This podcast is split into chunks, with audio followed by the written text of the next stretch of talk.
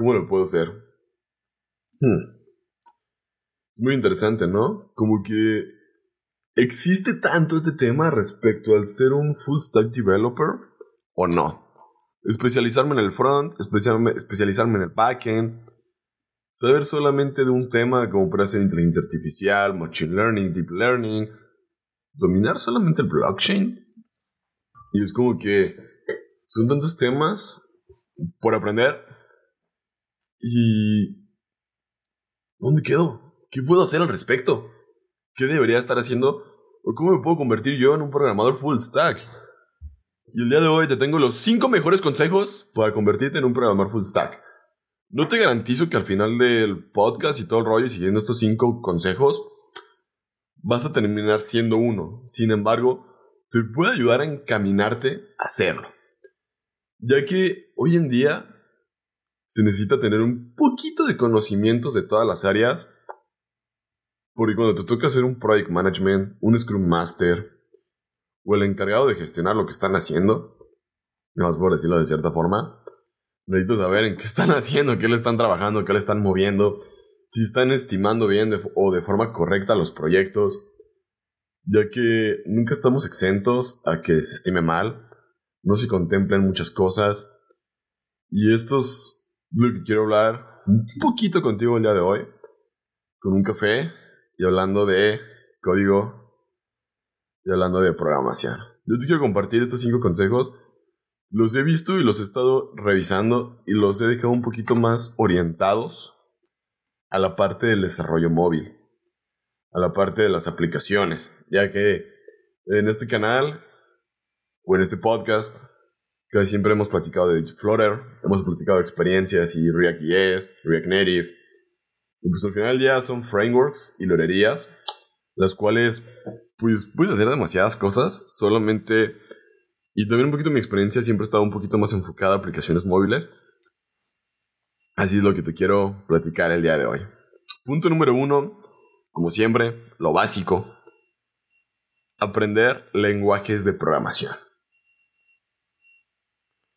Y esto debe estar enfocado, estos lenguajes de programación, a lenguajes de programación que estén enfocados en el desarrollo de aplicaciones móviles. Java, Kotlin para Android, Swift, Objective-C, JavaScript y Dart para poder utilizar Flutter para desarrollar aplicaciones, en este caso, híbridas. Muchas de las veces me han comentado, es que por qué aprendo Flutter, por qué aprendo React Native si no tengo una Mac. Y no puedo desarrollar para ellos. Y si quisiera hacerlo, bla, bla, bla, ¿no? Como que nos ponemos como que tanto esa, esa inquietud de desarrollar la aplicación para iPhone que, que una Mac nos sea el impedimento tú puedes desarrollar en este caso tu aplicación en React Native, en Flutter, en Xamarin, hay otros, otros frameworks porque sea multiplataforma y poderla utilizar sin ningún problema. Aquí a lo que voy es que no te veas limitado por lo que tengas actualmente en tu escritorio o en tu laptop, que tú digas, no, es que por esto no puedo trabajar en esto. No, tú pégale, tú dale, aprende ya cuando llegue la oportunidad que hayas ahorrado, que la aplicación en Android le pudo haber ido bien, y de esa forma pudiste sacar el dinero para comprarla y, desarrollar la aplicación para iOS, pero ya tienes un código base que te sirve para, también para iOS. Y a lo mejor solamente sería pues, aprender a cómo generar el, compilado para iOS, ver que todo funcione de forma correcta, agregar ciertos archivos al pod file, a las configuraciones de, iOS para que te, pueda generar, te permita generar el punto IPA para poderlo desplegar en la App Store. Y sobre todo pagar, ¿no? y ya, y a veces como que sí nos queremos como que nosotros mismos cerrar a eso, ¿no? Sí te recomiendo mucho que sí te des la oportunidad de, podemos investigar qué está haciendo Apple para sus desarrolladores con respecto a Swift, o el Swift UI Kit, en el cual, pues ahora sí, promete grandes cosas en tiempos de desarrollo y todo. Y también, obviamente, los pesos del tamaño del APK en Android, cuando lo hacemos nativos o y lo hacemos con un framework, sí cambia mucho su peso. Bastante, ¿eh? ¿Y qué ventajas tiene aprender todo ese tipo como de cositas? Es que si un llegas a un proyecto en el cual están trabajando en un lenguaje que en este caso como que te permite desarrollar las aplicaciones de formas híbridas. tú sabes nativo. Y tienes que hacer un puente a código nativo para que puedan hacer ciertas cosas específicas del lenguaje. o pueden hacer un puente porque lo que están haciendo con React Native y Flutter no funciona, pues tú lo sabes. Y eso a ti te va a dar más valor como desarrollador. Y obviamente va a ser una forma en la cual después puedas pedir un aumento, puedas pedir más dinero, o simplemente puedes destacar un poquito más del resto porque tienes habilidades y conocimientos que ellos no saben. Y también dentro de este punto, obviamente sí te recomiendo tener dominadas las bases de la, de la programación orientada a objetos, la programación asíncrona, pues saber cómo hacer peticiones básicas, a lo mejor saber un poquito de AU 2.0, que pueden estarse utilizando en muchos lados, el manejo de sesiones, manejo de, tokens, lo que vendrá siendo un gestor de estados, qué sirve, qué hace, qué no hace, cuál es la, la importancia que tiene, por ejemplo, porque el gestor de estados, cuando a veces ya lo tenemos que implementar y todo, obviamente conlleva, conlleva un tiempo el poderlo agregar al proyecto. Sin embargo, es cuando estás platicando también con la parte de los desarrolladores. Es como, hey, pues hay que agregar Redux, hay que agregar eh, Provider, hay que agregar Riverpod, hay que agregar GTX, o hay que usar el mismo context en la parte de React para poder estar trabajando. Y son cositas que a veces no se están contemplando dentro del desarrollo, que puede llevar un tiempo sobre todo por la curva de aprendizaje cuando hay personas que no lo han manejado de forma anterior. Y eso sí te puedo comentar, pues, de que hay que considerarlo para poderlo llevar a cabo. Punto número 2. Conoce los frameworks y herramientas. Además de los lenguajes de programación, es importante conocer los frameworks y herramientas que se utilizan en el desarrollo de aplicaciones móviles, como Android Studio para Android, Xcode para iOS, React Native o Ionic para aplicaciones móviles híbridas, en este caso Flutter con Visual Studio, sobre todo ver cómo, pues, cómo se puede debullar, cómo se corren, qué se necesita instalar, qué no, qué sí.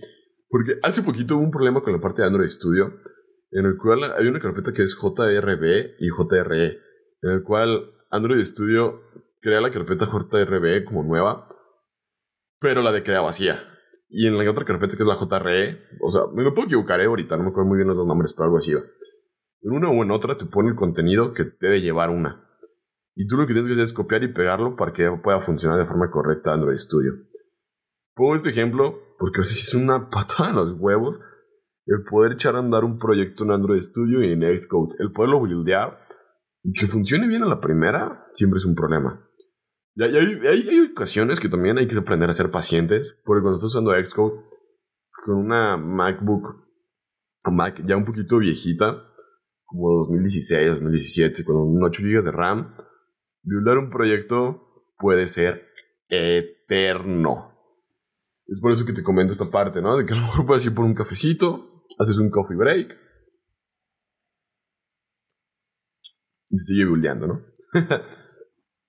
y para la parte de React Native, pues hay que conocer un poquito los comandos, ¿no? Como el Start, npm start, el install y ya, como a grandes rasgos, ¿no? Platicándote esta parte. Punto número 3. Conoce de backend. Yo diría esta parte. ¿A qué me refiero?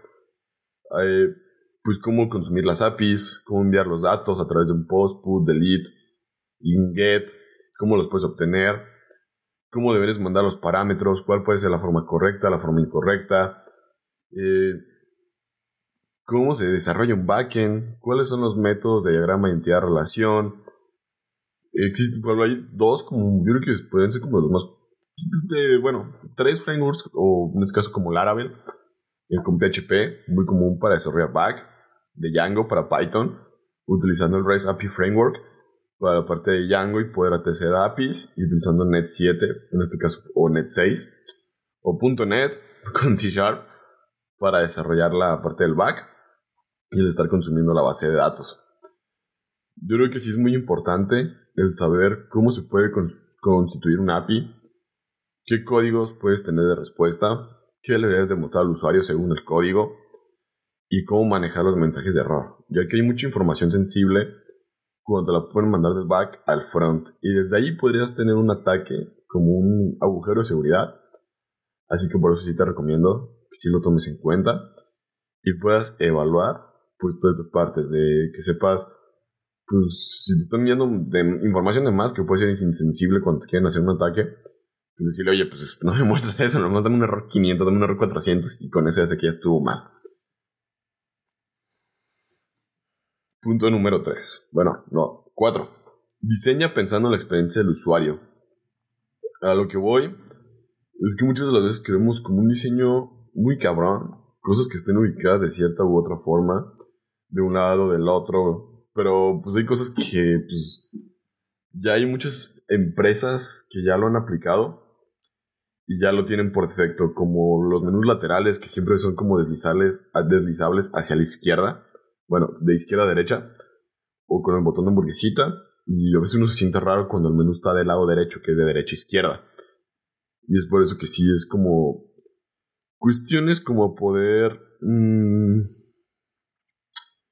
en este caso, garantizar o checar o probar con el usuario final para ver qué están pensando, si les gusta, no les gusta. Puedas tener una retroalimentación para ver qué se puede hacer o qué puedas mejorar. Punto número 5. Prueba y depura tus aplicaciones. Las pruebas y la depuración son fundamentales en el desarrollo de las aplicaciones. Es por eso que se vuelve importante el poder tener pruebas automatizadas, el tener la parte del testing, tener alguien que esté revisando lo que estás haciendo.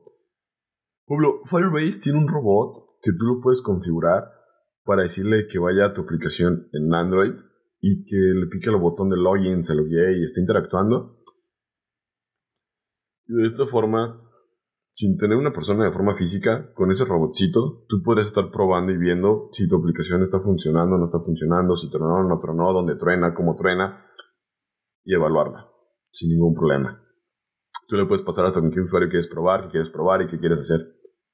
Solamente que pues todo ese tipo de pruebas pues conlleva un tiempo para que pueda estar funcional y pueda estar listo. Punto número 6 y último como un key bonus. Mantenerte actualizado.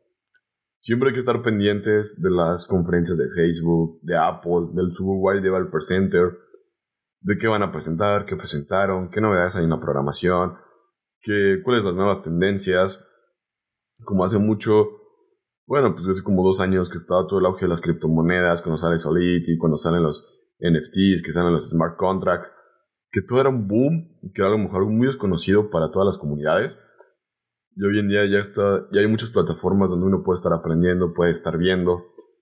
Y aquí lo interesante es cómo uno le puede hacer para estar siempre actualizado y poder estar ahora sí como con lo más actual para poderlo llevar a cabo, porque siempre se vuelve un reto el siempre estar al día en cuestiones de programación, porque hasta la inteligencia artificial están todos están como que avanzando de una forma tan exponencial que está muy cabrón poder seguir el paso a todo. Es por eso te digo que si te quieres especializar en algo, hazlo. Sin embargo, si ten la oportunidad de poder indagar y conocer un poquito de todo, ya que eso te puede abrir muchas puertas y a lo mejor estás pensando en ser un Project Management, un Scrum Master, y el tú que conozcas un poquito de todo te puede ayudar a estimar mejor los tiempos y evitar y a tratar de minimizar la parte del error a la hora de estimar los proyectos. Siempre va a haber, mm, pues, errores, sí, pero esperemos que cada vez sean menos. Muchas gracias a todas las personas que nos escucharon, a todas las que están aquí al pendiente. Recuerda que tenemos un cafecito que es Programmers Coffee. Lo puedes encontrar así en Instagram. Se viene a la tienda en línea para que luego puedan pedir su café. Si ya quieren un café, me lo pueden pedir a través de Instagram y vemos la forma de que se, se los lleguen aquí en México. Muchísimas gracias y les mando un fuerte abrazo.